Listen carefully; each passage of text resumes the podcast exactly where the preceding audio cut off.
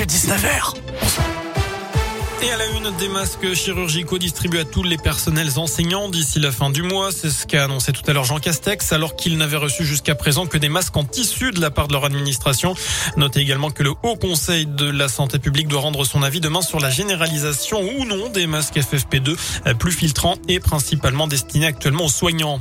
Les premières injections en France du vaccin anti-Covid de Novavax pourraient avoir lieu début février. Cinquième vaccin à avoir été approuvé dans l'Union européenne. Son utilisation dans le pays est conditionné à l'avis de la haute autorité de santé.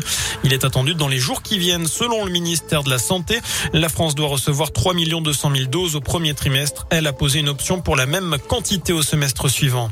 Dans l'actu près de chez nous, 12 personnes évacuées ce matin à Issingeau en cause une fuite de gaz avenue Broussillonne. D'après le progrès, c'est un compteur de gaz qui a été percé en plein chantier juste avant 10 heures. Une vingtaine de pompiers sont intervenus. Les occupants de l'immeuble ont ensuite pu regagner leur logement et la circulation a repris dans le secteur.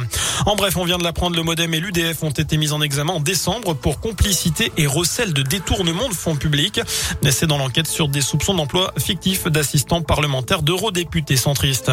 Emmanuel Macron l'avait annoncé début novembre, la France va lancer la construction de nouveaux réacteurs nucléaires plus de 20 ans après la mise en service des derniers. Le gouvernement envisage une mise en service entre 2035 et 2037. C'est ce qu'a annoncé aujourd'hui Bérangère Abba, secrétaire d'État auprès de la ministre de la Transition écologique. Enfin en foot, premier ballon touché pour Paul Bernardoni et Sadat à Saint-Etienne. Les deux nouveaux joueurs de la SS ont participé ce matin à leur première séance d'entraînement à l'Etra après l'officialisation hier soir de leur prêt jusqu'à la fin de la saison.